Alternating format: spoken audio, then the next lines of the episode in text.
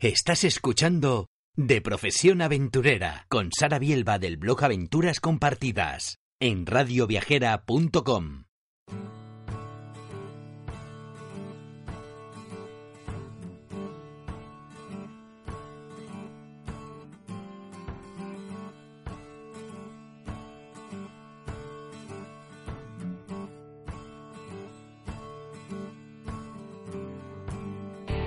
Bienvenido, bienvenida al programa de Profesión Aventurera.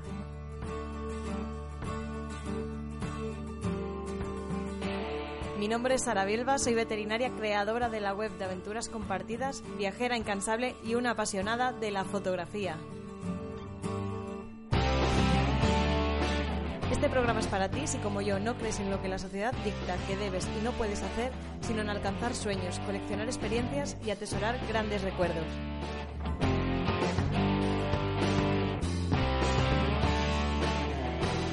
¡Empezamos!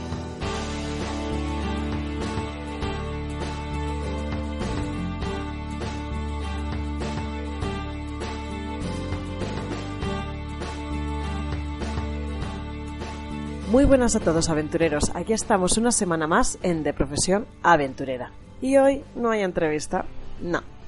Como muchos sabéis, este año he empezado a organizar expediciones en grupo a lugares remotos en los que el turismo no ha llegado todavía o prácticamente no ha llegado en absoluto y justo ahora acabo de volver de la que ha sido mi primera expedición en grupo por Ladakh, el Himalaya indio. Así que me parece una muy buena ocasión para contaros qué tal ha sido la experiencia y para poneros los dientes largos para que os unáis a mí en mi próxima aventura. Seguramente muchos de vosotros ni siquiera habéis oído hablar antes de Ladakh. Muchas de las personas que me acompañaron en esta expedición habían oído hablar por primera vez de esta región gracias a, gracias a este viaje, ¿no? Entonces, antes de nada, sí que me gustaría haceros una pequeña introducción eh, sobre esta región de la India Conocida como el pequeño Tíbet, ya que recuerda este tanto por sus paisajes como por su cultura, que es puramente tibetana, se trata de una de las regiones más remotas de la India. Se encuentra en la zona norte, en la región de Jammu y Kashmir, y limita tanto con el Tíbet como con Pakistán. El nombre de Ladakh tiene origen tibetano y significa tierra de altos pasos de montaña. Tradicionalmente era muy importante en las rutas comerciales ya que conectaba India con la ruta de la seda. Pero desde que las autoridades chinas cerraron eh, lo que es la frontera de Tíbet con Asia Central, digamos que estas rutas comerciales tradicionales pues han dejado de existir. Y diréis, bueno, ¿y por qué Ladakh? ¿Qué tiene esta región que tanto te ha atraído y, que te ha llevado a querer organizar tu primera expedición en grupo en esta región, ¿no? Tan remota. Bueno, yo es la segunda vez que visito Ladakh. La primera fue hace unos meses y la verdad es que llevaba muchísimo tiempo soñando con visitar esta región gracias a que en ella habita uno de los animales más fascinantes de la Tierra, el leopardo de las nieves. Desde que vi un documental de la BBC en el que hablaban de esta región y de cómo unos eh, montañeros eh, pasaban días en estas, entre, entre, estas montañas para intentar localizar al fantasma de las nieves, pues la verdad es que no me lo pude quitar de la cabeza y eh, removí cielo y tierra para poder conocer Ladakh en primera persona. Eh, bueno, por las fechas en las que he visitado Ladakh no he podido ver al leopardo de las nieves porque únicamente se puede ver en invierno, pero bueno, que estoy segura de que voy a volver, así que tiempo tengo de poder encontrar a este maravilloso animal. Y ya hablaremos un poquito más de esto, ya os iré contando, pero seguramente organice una nueva expedición por la DAC precisamente para esto, con el objetivo de encontrar al leopardo de las nieves. Pero esto será más adelante y ahora os quiero contar pues, pues esta primera experiencia ¿no? en, grupo y, contaros un poco cómo lo ha vivido la gente, porque, eh, porque se suele decir ¿no? que ya no existen eh, destinos que te remuevan por dentro, que te hagan sentir como un antiguo explorador, ¿no? o que si, eh, si existen estos lugares únicamente las personas más expertas en exploración y en aventura pueden llegar a, estas, a estos lugares, ¿no? Y bueno, yo lo que quería demostrar un poco con este viaje es que esto es totalmente falso, que aún quedan muchas regiones del planeta por explorar, por descubrir y que, y que de verdad que te hacen sentir como si estuvieras viviendo tu propia película, ¿no? Entonces, creo que merece mucho la pena eh, organizar este tipo de viajes para que abramos más la mente y para que nunca perdamos la ilusión por los viajes y por la aventura.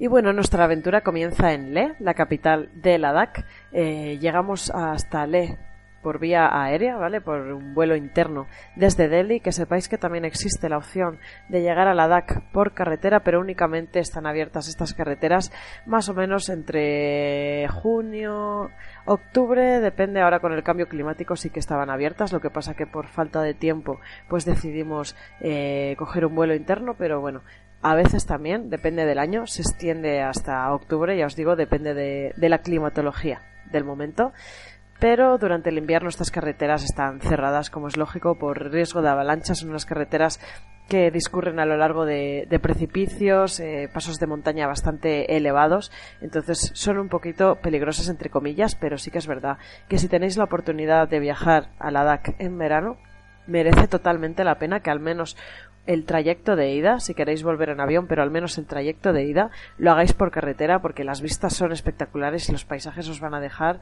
boquiabiertos. Importante también de cara a la planificación del viaje que sepáis que, bueno, como pertenece a India, como es lógico, necesitáis tramitar eh, el visado indio para poder acceder a esta, a esta región. Eh, y nada, se puede hacer por suerte ahora vía online, así que tampoco tiene muchísima complicación, más allá del propio jaleo burocrático que, supone el, tramitar un visado, ¿no? Pero bueno, sí que es un poco más complicado el, visado indio si lo comparamos con otros países de, de Asia, pero ya os digo que al menos existe la opción de hacerlo online, así que bueno, que no sea un impedimento para visitar Ladakh. Aterrizamos en Le con unas vistas maravillosas, ya que tuvimos la suerte de que el cielo estaba muy despejado y, pudimos disfrutar de unas vistas espectaculares del Himalaya. Y, nada, el primer día lo pasamos eh, tranquilos disfrutando de la ciudad ya que se encuentra a 3.700 metros de altitud. Y es muy importante eh, tener cuidado con el tema de la altura ¿vale? Es necesario dejar un tiempo para aclimatar, ya que, ya que no es tontería, son palabras mayores. De hecho, el primer día a todos nos dolió bastante la cabeza y ya os contaré durante el resto de, de la expedición. Hubo gente que sí que tuvo algún que otro problemilla con la altura, así que bueno, obligatorio el primer día que se llega a Ale, a no ser que lleguéis por carretera y aún así es recomendable que lo dediquéis para aclimatar. No pasa nada, hay muchísimas cosas que ver en Le. Eh, podéis ir a la estupa de la paz mundial a ver el atardecer, que es una maravilla, es una pasada. O simplemente callejear, callejear por Le, porque es como un viaje en el tiempo y de verdad que merece mucho la pena. No lo he dicho antes, pero yo organicé este viaje en octubre porque quería que coincidiera con el Festival Bonona, ¿vale? ¿Qué es esto del Festival Bonona? Bueno, existe una etnia en la región más al oeste de Ladakh que es la etnia Drogpa. Se dice que los Drogpa son los últimos arios, los últimos descendientes puros de los ejércitos de Alejandro Magno cuando llegaron hasta, hasta estas tierras y se encontraron de bruces con el Himalaya, ¿no? Entonces es una etnia que tanto culturalmente como físicamente y como socialmente es muy diferente al resto de Ladakh. En el resto de Ladakh eh, encontramos sobre todo rasgos tibeto-birmanos, ¿vale? La gente nos recuerda mucho a la gente del Tíbet, porque ya os digo que la cultura es puramente tibetana. También encontramos eh, musulmanes que vienen del antiguo Baltistán, que es la región que está más al norte de, de Pakistán, pero esta, esta región, esta, estos pueblos en los que viven los Drogpa, ¿vale? Que son cuatro pueblos únicamente, ya que solo quedan 2.500 Drogpa más o menos. Eh, bueno, pues nos recuerdan a la gente del Mediterráneo. Realmente parece que estamos viendo a gente de Grecia, gente de Macedonia. No se sabe 100% si es verdad esto de que son descendientes de Alejandro Magno, pero la verdad es que dan bastante el pego. También se cree que los primeros Drogpa llegaron a, esta zona, ya que se trata de uno de los valles más fértiles de Ladakh, por no decir el único valle fértil. Podemos encontrar un montón de frutas, albaricoques, eh, uvas, ¿vale? Realmente contrasta mucho porque el resto del país es muy árido ¿vale? Entonces eh, se cree que este, que este es el, uno de los posibles orígenes, que la gente emigró desde Baltistán, eh, más que nada buscando tierras más fértiles.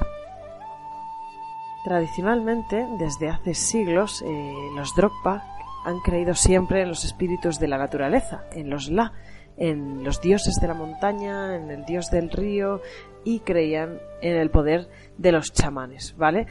Mm, debido a la fuerte influencia del budismo, desde hace unos 20 años más o menos, el budismo se ha comido esta religión, conocida como religión Bon, entre comillas, y digo entre comillas porque realmente existen muchas religiones que creen en los espíritus de la naturaleza. Eh, la religión Bon es la religión pre-budista que se encontraba en el Tíbet antes de que el budismo apareciera en esta región pero me parece un poco precipitado decir que es exactamente la misma religión que encontrábamos en el Tíbet, únicamente porque comparten ciertos rasgos ¿no? de, adoración a la naturaleza, de creer en el poder de los chamanes y todos estos temas. ¿no? Eh, bueno, como os comentaba, desde hace 20 años más o menos el budismo se ha comido esta religión Bon, aunque eh, las personas más mayores aún siguen creyendo, eh, aparte de practicar el budismo, aún siguen creyendo en los espíritus de la naturaleza y muchos de los festivales que se llevan practicando desde hace siglos todavía se practican a día de hoy. Y uno de ellos es el Festival Bonona festival que se repite únicamente una vez cada tres años en Da, que es el pueblo al que nosotros asistimos para poder vivir en primera persona este festival y aprender un poquito más sobre los Drogpa. Antiguamente el inicio del festival se marcaba con el sacrificio de una cabra como ofrenda a los dioses, pero eh, desde hace como un par de años más o menos esta práctica se ha dejado de realizar y eh, únicamente se realizaron una serie de danzas y de cánticos en lo alto de la montaña realizada por los hombres del pueblo para eh, a modo de ofrenda, ¿no? a modo de, ofrenda a los dioses y a partir de ahí los Drogpa, tanto hombres como mujeres, realizan una serie de danzas y de cánticos que eh, se han transmitido de generación en generación, que no están escritos en ninguna parte y que cuentan un poco pues la historia, ¿no? Su, propia historia, la historia de los Drogpa realmente es el único legado que tienen a nivel histórico entonces, bueno, me parece muy importante mantener esto, ¿no? Mantener estas tradiciones, que no se pierda porque realmente sería una verdadera lástima. No lo he comentado antes, pero si queréis ver los vídeos de, todo este festival y, bueno, de toda la aventura en sí, en mi cuenta de Instagram, Aventuras Compartidas, tenéis, tenéis toda la aventura, tenéis toda la expedición y ahí podéis disfrutar también en vivo y en directo, más o menos, de, lo que ha sido el festival y bueno, de lo que ha sido la expedición en busca de los nómadas del Himalaya. Después de pasar más o menos un día y medio con los Drogpa, mm, volvimos de vuelta a Ale para prepararnos para lo que era el plato fuerte de la aventura, que es el trekking en busca de los nómadas Karnak que aún habitan en las montañas del Himalaya y, bueno, por el camino sí que visitamos un monasterio precioso del siglo XII, que es el monasterio de Alchi, muy diferente de los otros monasterios de Ladakh, ya que eh, aquí podemos encontrar un montón de tallados en madera realizados por antiguos artesanos del Kashmir, que, bueno, que esto eh, normalmente no se ve en otros monasterios que tienen una estructura pues más tibetana. Entonces llegamos a Le, pasamos nuestra última noche calentitos y en cama, ya que durante el trekking pasamos bastante frío, ¿vale? Tuvimos que dormir durante más de una semana bajo cero en tiendas de campaña, pero bueno, ahora vais a ver que mereció totalmente la pena. El primer día comienza desde el pueblo de Chocdo. Partimos desde Chocdo 10 españoles 10 ladakis y 14 caballos con unas ganas terribles de vivir el Himalaya. La ruta discurre a través de unas montañas de colores preciosas, de color rojizo y color esmeralda, que la verdad es que te dejan boquiabierto. Y el primer día únicamente llegamos hasta los 4.300 metros de altura, teniendo unos más o menos 700 metros de desnivel. Dormimos a las faldas del Gomarula y bueno, la primera noche sí que fue un poco dura eh, al ser la primera toma de contacto, a pesar de que llevábamos buenos sacos, los sacos que utiliza la Armada con, con doble capa eh, sí que pasamos un poquito de frío también por eso, porque cuesta acostumbrarse, a consecuencia de la altura cuesta dormir también, el corazón se te acelera, pero bueno, la verdad es que todos superamos esta primera noche bastante bien y al día siguiente pues ya nos pusimos de nuevo en ruta y esta vez teníamos que alcanzar lo alto del paso Gonmarula a 5.200 metros de altitud. Las vistas desde allí son espectaculares, de verdad. O sea, no he visto vistas más increíbles en toda mi vida, os lo digo de verdad. La verdad es que no sé si porque eh, al ser la capitana, digamos, entre comillas, estaba preocupada por el resto del grupo, por cómo se encontraban, por si se cansaban, por si tenían algún problema. No me cansé en absoluto. La otra vez yo hice parte de esta ruta en sentido contrario y la otra vez lo recuerdo como, como que pasé un poco un infierno y esta vez la verdad es que lo subí sin ningún problema, estoy muy contenta. Eh, también quiero mencionar esto porque mucha gente antes de venir al viaje me preguntaba, ¿no? ¿Y cuál es la condición física que hace falta para unirse a uno de tus viajes? Porque yo no estoy entrenada, me da miedo, no voy a ser capaz. Mentira, mentira y mentira, porque yo soy una de las personas menos deportistas que conozco, de verdad os lo digo, o sea, tengo nula resistencia y he sido capaz de, hacer varios trekkings aquí en el Himalaya. Obviamente eh, requiere sobre todo un esfuerzo mental, sobre todo tener fuerza mental, ¿vale? Eh, y ir a tu ritmo, ir a tu ritmo, no intentar hacer cosas extraordinarias. Si tu cuerpo te dice que no puede más, no puede más, paras a descansar, lo que sea, y tomando las precauciones siempre necesarias, ¿no? A, nivel eh, de salud, ¿vale? Al final sí que, sí que conlleva cierto riesgo, pero yendo con cuidado y, y teniendo ilusión y sobre todo ganas, cualquiera puede apuntarse a, una de mis aventuras. Entonces llegamos al paso con Marula, eh, hacía un frío ahí arriba, la verdad, horrible por todo el viento, pero, pero mereció mucho la pena y bueno, después de ahí ya nos dirigimos hacia Nimalin y por el camino vivimos uno de los momentos más preciosos de la ruta. Aquí el tiempo es muy cambiante, ¿vale? De repente eh, hacía, hacía frío, pero hacía muchísimo sol y de repente empezó a granizar y, apareció una ventisca terrible que no nos dejaba ver absolutamente nada, todo estaba cubierto de blanco, no se distinguía lo que era suelo de lo que era cielo. Y de repente empezó a despejarse así de forma espontánea, empezaron a verse las montañas de fondo como si fuera una acuarela y apareció un rebaño de yaks que de verdad momento mágico me atrevería a decir de los momentos más bonitos de toda mi vida. Esa noche dormimos también eh, en frío, fue una de las noches más frías, pero bueno, yo creo que ya nos adaptamos un poquito más a lo que era la, situación, ¿no?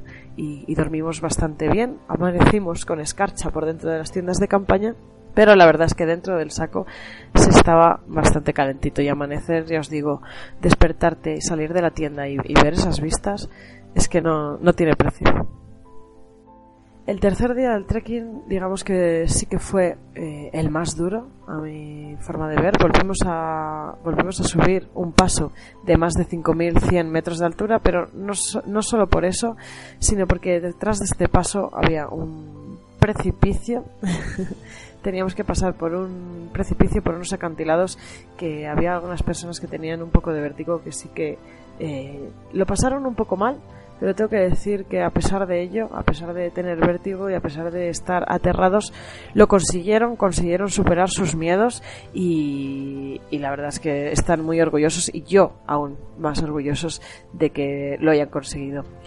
Fue duro también porque fue una ruta larga, de unas 10 horas más o menos caminando y sobre todo porque una de mis chicas, la que al principio tuvo un poco de problemas de altura, pues digamos que todavía no estaba recuperada del todo y eso hizo que enlenteciéramos un poquito más la marcha y tuviéramos que caminar dos horas de noche y os podéis imaginar que no es sencillo caminar de noche por, estos lugares. Aún así, yo, como siempre, pues me llevo buenos recuerdos de, de, cada momento, siempre intento ver el lado positivo de todo y el ver estas montañas iluminadas por la preciosa luna que nos estaba iluminando esa noche, la verdad es que fue también algo muy bonito.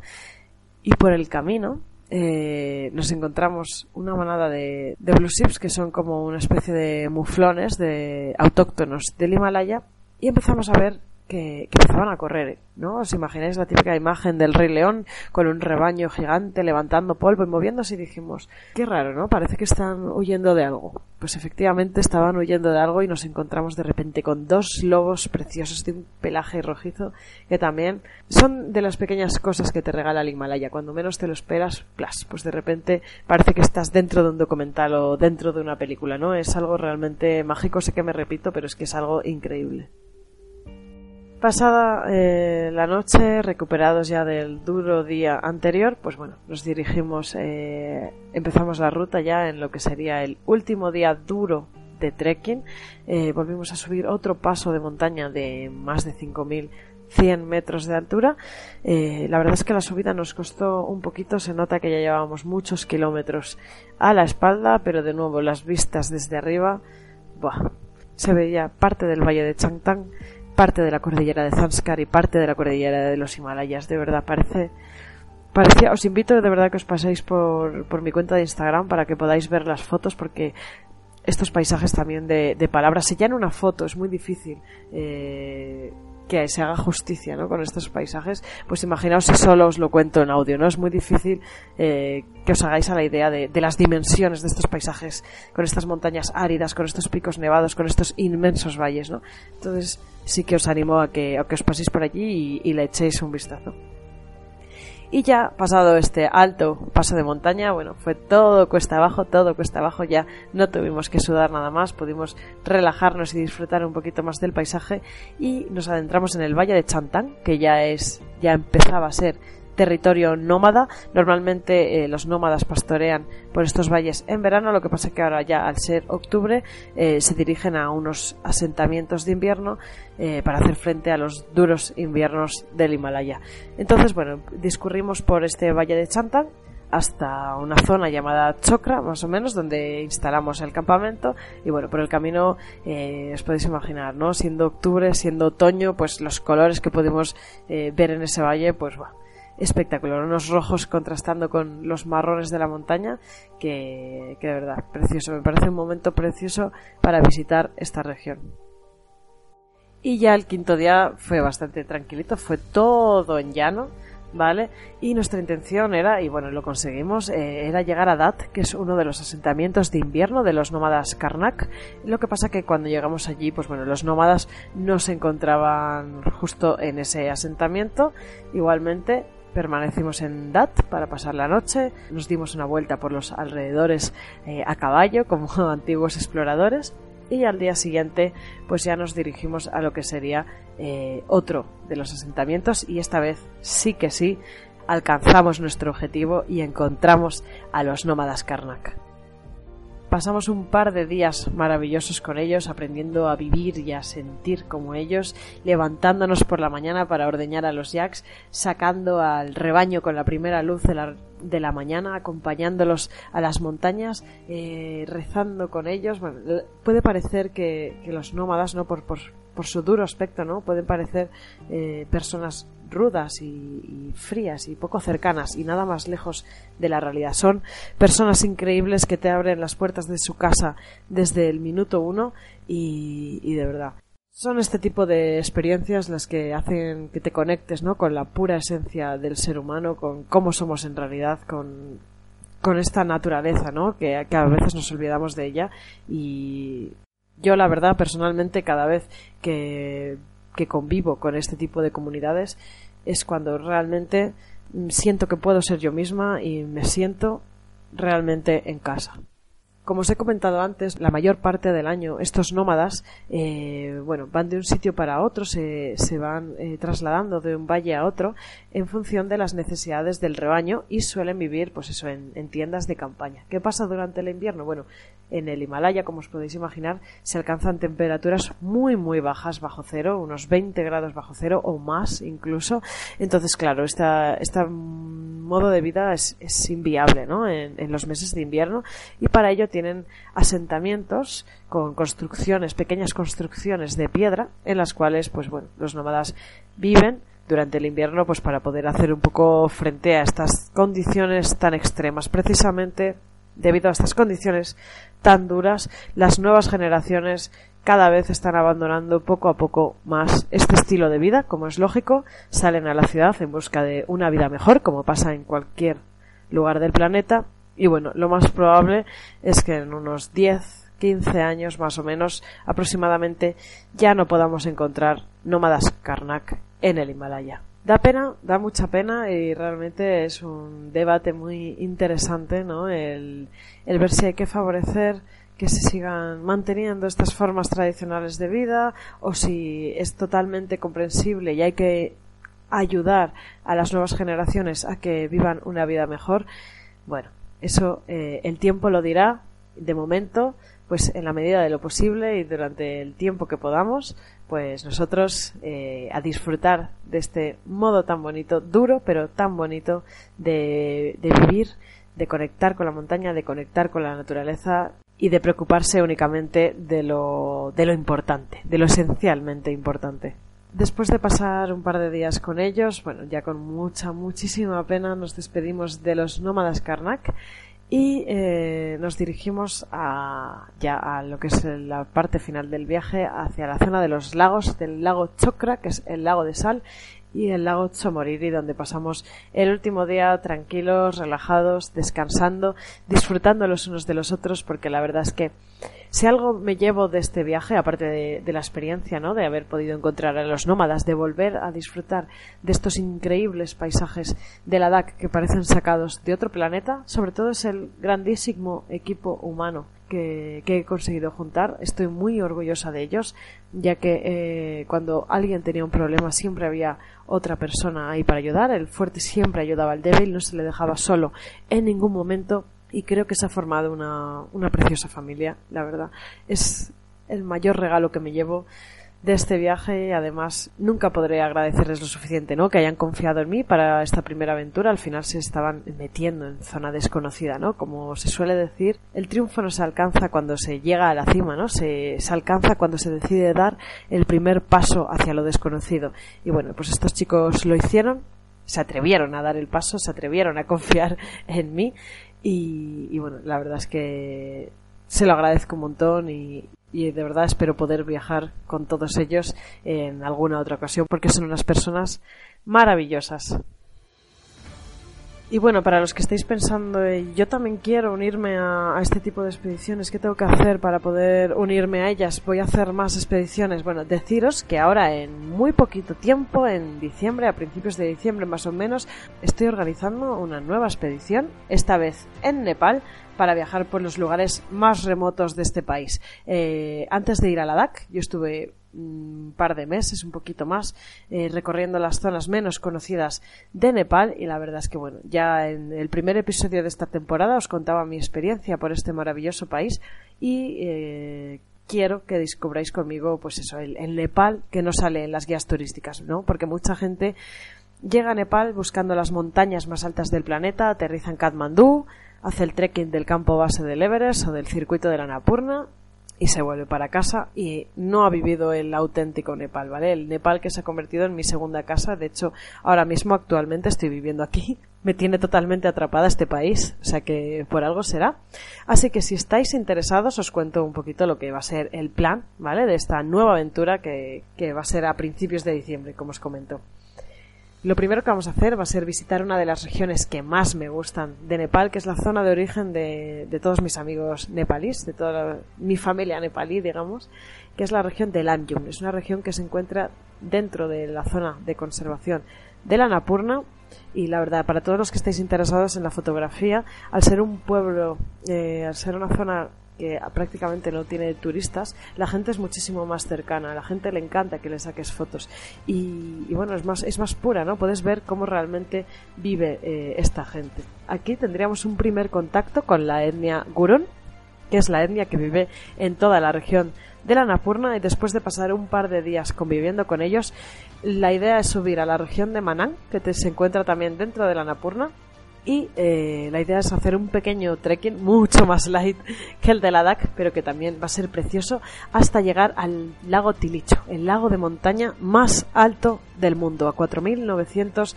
metros de altitud. Caminando puramente serán únicamente tres días, no vamos a dormir en tiendas de campaña, no vamos a dormir bajo cero, ¿vale? Iremos parando en una serie de, albergues, ¿vale? En los distintos pueblecitos del camino, o sea que no os preocupéis, que no va a ser tan, tan, tan extremo, ¿vale? De ahí... Eh, nos dirigiremos a Pokhara, que es una ciudad muy tranquilita, seguramente eh, para descansar, ¿vale? Y Luego mm, nos moveremos hasta el Far West, hasta el lejano oeste de Nepal, a la zona de la selva, a la zona de Bardilla. Eh, repito, los que ya habéis oído el primer episodio de esta temporada en el que os cuento mi experiencia en Nepal, pues sabéis lo importante que es para mí esta región, ¿no? Pasé dos semanas conviviendo con la etnia Taru, que son maravillosos, y uno de los puntos fuertes de este viaje es que descubráis eso, la diversidad tan brutal a nivel cultural que existe en Nepal. O sea, hay infinidad de etnias. Vamos a conocer a unas pocas para que veáis las grandes diferencias que hay entre ellos. Y bueno, aparte de conocer a los Taru, que ya os digo que va a ser como vivir el cuento, en primera persona, el cuento del libro de la selva, pues bueno, aquí lo que haremos será buscar al tigre de Bengala, que ya sabéis que cuando estuve allí conseguí verlo, conseguí cumplir uno de mis mayores sueños, que es ver a este fascinante animal en libertad. Y bueno, también iremos en busca del tigre de Bengala. Lógicamente, pues lo bonito de la fauna salvaje es esto, ¿no? Que nadie te asegura que vayas a, encontrarte a los animales, pero cuando los encuentras, cuando lo consigues, no, no hay palabras para describir esa sensación. Cuando miras a los ojos al tigre de Bengala es que no te da igual todo el esfuerzo, te da igual el haber tenido que atravesar la maleza, los mosquitos, lo que sea. Merece la pena, merece mucho la pena intentarlo. Y aún así pues ya os digo que si no conseguimos verlo hay otros animales. Tenemos rinoceronte asiático en la zona. Eh, elefante eh, asiático salvaje no el doméstico. Monos langures cocodrilos hay de todo. Y la verdad es que eh, solo por conocer esta zona de Nepal merece la pena todo todas las largas horas de por carretera que hacen falta para llegar a esta región. Entonces nada si estáis interesados eh, os doy más información del viaje, ¿vale? Me podéis contactar a través de la web, a través de mi cuenta de, de Instagram o a través de mi cuenta de Facebook, ¿vale? Entonces ya ahí nos ponemos en contacto y nos ponemos en marcha ya para planificar esta maravillosa aventura que ya os digo en principio será del 1 al 14 de diciembre, pero bueno, dejo las fechas un poco abiertas en el aire para, para escucharos, para ver cuál es vuestra disponibilidad y nada, de verdad espero que, que os animéis y que vengáis a disfrutar conmigo, que vengáis a descubrir el auténtico Nepal, ya que va a ser una experiencia única de estas que se viven únicamente una vez en la vida. Así que nada, os animo encarecidamente a ello. Eh, mi plan es sacar más aventuras al año que viene, pero nunca se sabe. En principio eh, sí que sacaré más, pero sí que os diría que no dejéis pasar este tipo de oportunidades porque las plazas son limitadas y bueno, si sentís que es el momento de vivirlo, pues adelante. Y nada más por hoy. Espero que os haya gustado mi aventura eh, por la DAC y espero que hayáis, os haya entrado el gusanillo para conocer esta región tan maravillosa del planeta. Y nada, lo dicho, cualquier duda que tengáis me podéis contactar que yo estaré encantada de contestaros cualquiera de vuestras dudas. Un abrazo enorme. Chao, chao. Recordad que aparte de en Radio Viajera también podéis encontrarme en mi web de aventurascompartidas.com, un lugar donde la exploración y la fotografía se cogen de la mano. Y si no, también podéis encontrarme a través de las redes sociales, sobre todo en Instagram, que es donde estoy más activa y donde voy compartiendo todas mis andanzas por el mundo. Y por supuesto, si tú también eres una viajera incansable y te gustaría compartir tus experiencias con nosotros, puedes contactarme que yo estaré encantada de entrevistarte. Y nada más por hoy. Muchas gracias por haber estado al otro lado y espero que lo hayas disfrutado tanto como nosotras. La próxima semana volveremos con más aventuras. ¿Y de qué hablaremos? Bueno, tendrás que esperar unos días para saberlo. Un abrazo enorme y nos vemos pronto en De Profesión Aventurera.